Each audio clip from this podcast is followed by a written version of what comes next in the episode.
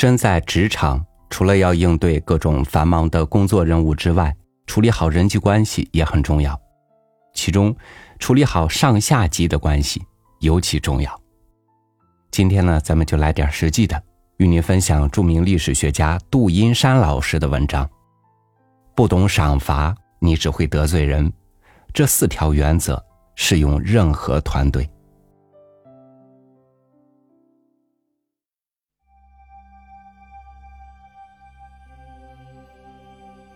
两千多年前，子贡问孔子：“有一言可终身行之者乎？”孔子回答他：“其恕乎！己所不欲，勿施于人。”五百多年前，有人问建立赫赫功勋的王阳明：“有一言可让王师奋勇乎？”王阳明回答：“赏罚而已。”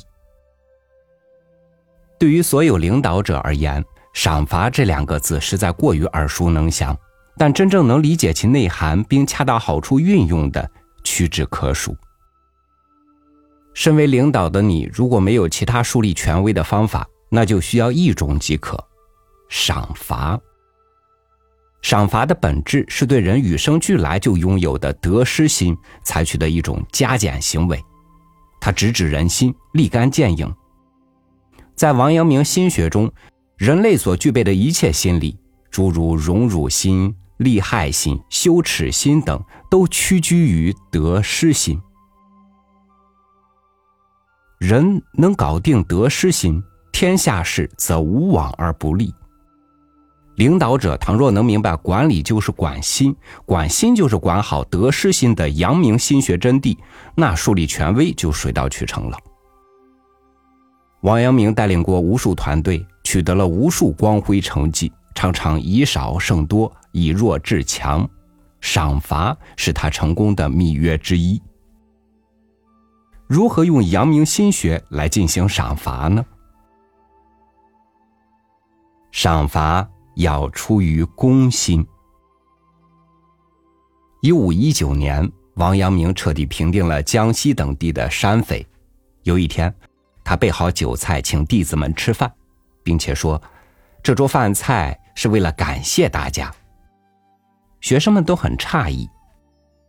王阳明说：“我刚做官的时候，每次要行赏论罚，不敢不谨慎，经常怕亏待了大家。”和大家相处久了后，还是觉得此前的赏罚愧对大家，总想改正弥补过失。不过，直到这次在军中处理公务，与大家见面时，发现我们之间的感情并没有什么变化，才稍感心安。这都是大家对我的帮助和支持。所以说，不是什么事儿都要嘴上说出来的。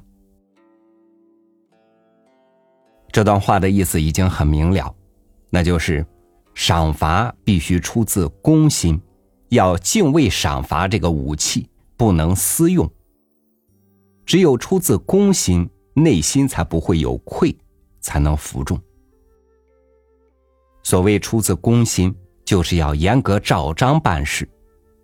用阳明心学的良知理论来解释，就是做一件事必须要先正念头，以公心赏罚才是领导应该做的。而以私心赏罚，就不是领导者该做的。在霸道总裁董明珠心中，赏罚必定有明确规定，绝不能按领导的私意来。简单而言，就是领导绝不能凌驾于规章制度之上，所以他在制定奖罚机制时，会做出明确规定，哪些行为是公司的红线，坚决不能触碰，一次都不行。另外，就是对员工基本行为的规定也极为明确，比如迟到，第一次罚五十元，第二次罚五百元，第三次就卷铺盖走人。赏罚要言出必行。王阳明在《生印谢恩书》中说：“真正聪明的君主实行奖罚，应该像金石一样意志坚定。”说奖罚什么就奖罚什么，雷打不动。同样要像四季轮换一样守信，说出去的奖罚无论如何都要做到。如此，诏令能像响雷一样传播，兵之所向，无坚不摧，胜利自然到来。员工最怕的是领导朝令夕改，对赏罚常常虚晃一枪，玩嘴上功夫。这种领导注定会被人抛弃。中国历史上的秦王国能灭六国、统一中国，全在于商鞅变法为其积攒下了其他六国难以望其项背的财富。商鞅变法前呢，为了得到百姓支持，就在咸阳城南门外树立一根青木，声称谁若能搬到北门，就赏十金。但老百姓都认为这是玩笑。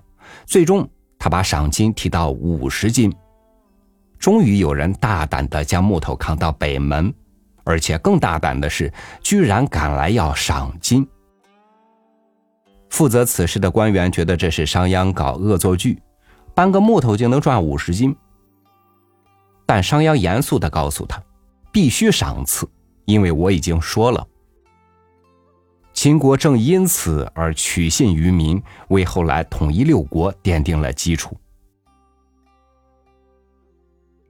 彼得·德鲁克深谙赏罚之术，他说：“当你在赏罚中言出必行时，信任就出现了。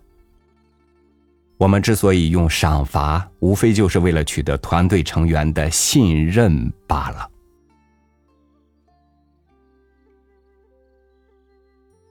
奖赏要及时。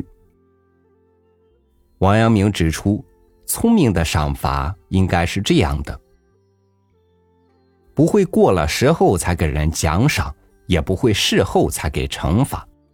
过了时候才奖赏，跟没有奖赏是一样的；事后才惩罚，跟没有惩罚一样。无论是奖还是罚，都要在对方情绪最高涨时进行。二零一三年时，任正非曾经提出这样一个观点：年终奖是最落后的制度，过程奖、及时奖才是激励的王道。比如，应有百分之五十幅度的过程奖在年终前发完，没有发完的到年终就不发了，这样就逼着各部门及时奖。Facebook 领导人扎克伯格在奖赏上。也和任正非大致相同，Facebook 员工的薪酬很高，扎克伯格很看重过程，在项目开发中，奖金灵活变化，根据每个员工负责工作的不同，发挥效能的不同，项目奖就很不一样。这些奖金都是实时发放，不会积攒到一起发，把奖励放在过程中，才能不断刺激到员工。公司才能不断加速。如果不能及时奖赏，员工就会丧失积极性。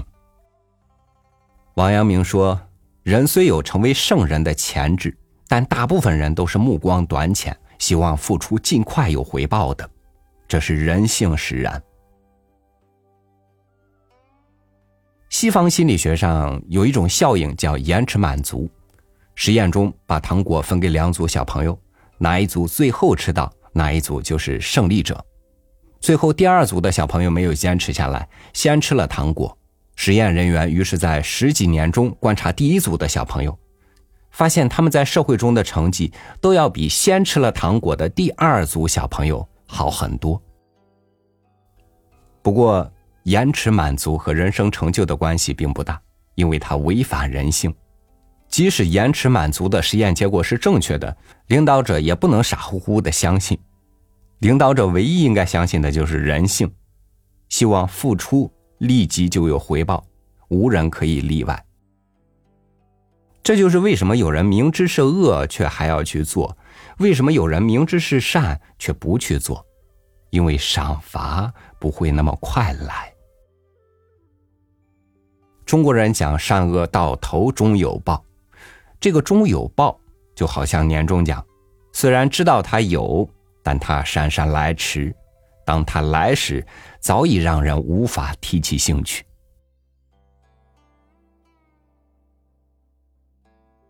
赏罚是做给人看的。王阳明说：“如何让善的更善，让恶的不敢为恶？两个字足矣，赏罚。只有赏罚得当，才能劝善惩恶。劝善惩恶的规则必须明明白白、光明正大，一视同仁，如此才能安定。这既是局势，更是人心。由此可见，在王阳明看来，惩罚和奖赏目标人员。”固然是目的，但绝对不是唯一目的，甚至可以说只是个手段。赏罚目标人员的更大目的是让其他人不敢偷懒，积极进取。董明珠在对违反规章的员工罚款后，私下又把自己的钱给了那名员工。董明珠对他说：“罚你款的是公司制度，这是规矩，但我给你钱是情分。”员工说：“那不如不罚我。”董明珠的回答是：“不罚你一个，会冒出来千万个。”这句话无疑就证明了王阳明的论断：赏罚是做给别人看的，让非赏罚目标收敛，不敢违反制度。王阳明在鄱阳湖大战朱宸濠时。几个中级指挥官面对强敌不敢冲锋，王阳明就以违抗军令为由，找出两个在船头斩首。这种惩罚对于死掉的两个军官毫无意义，但对还活着的军官就意义非凡。同时，王阳明还主张要奖赏微小功劳的人，惩罚和你亲密的人。奖赏微小功劳的人。那么想立功的人就会更加努力，惩罚和你亲密的人，那么有罪的人就会更加警醒。《水浒传》中的宋江就是这方面的高手，他在梁山最亲密的人非李逵莫属。三打祝家庄时，李逵因失误而损失了一点兵马，宋江当着众人的面把李逵骂得狗血喷头，还要砍他的脑袋。而后来的石谦。只不过偷来了一张敌人的地图，其实梁山已有，就被宋江大加表扬。这两种行为正是王阳明所说的“赏及微物，罚行亲昵”。他最重要的目的是做给别人看的。曾国藩说过这样一句话：“带兵打仗，一是稳扎稳打，二是奖赏，除此无他。”奖赏人人都懂，但正如王阳明所说：“知道如何行动却不去行动，就不是真知，自然谈不上知行合一。”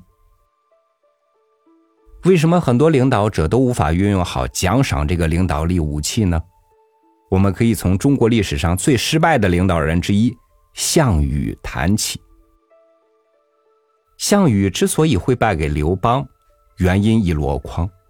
最大的原因就是他和刘邦相反，敌人越来越多，朋友越来越少。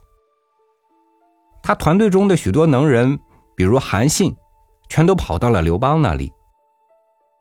项羽对有功之臣赏赐起来相当吝啬，据说他迟迟不给人家打印，以至于把印脚磨平了。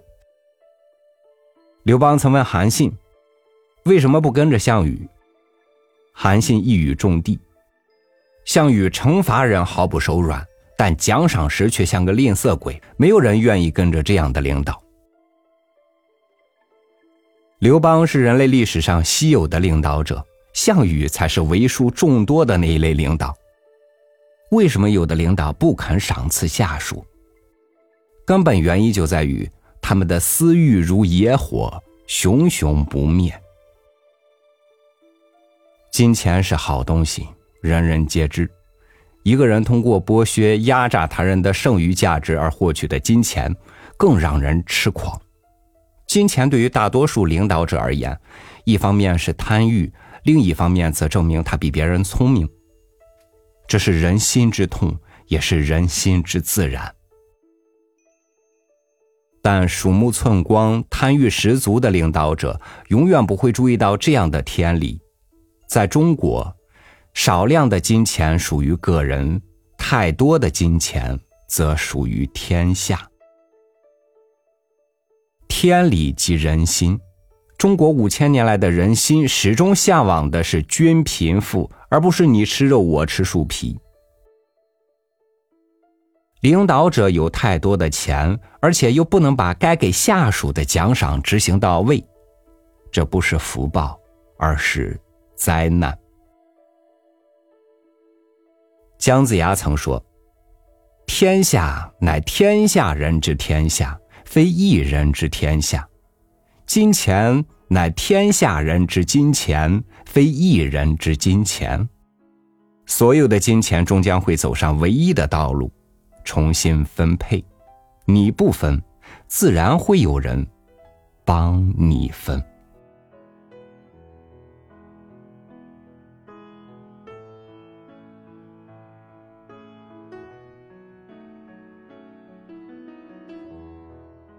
人心难测，人性复杂，但也绝非无迹可寻。本文的内容呢，来自杜英山老师的作品《王阳明领导力心法》。这本书不仅能够让你在诸多的历史现实故事当中提升领导能力，让你也能够从王阳明的思考角度、思考方式中学会如何理解你生活工作中的诸多实际问题。好，我是超宇，祝您晚安，明天见。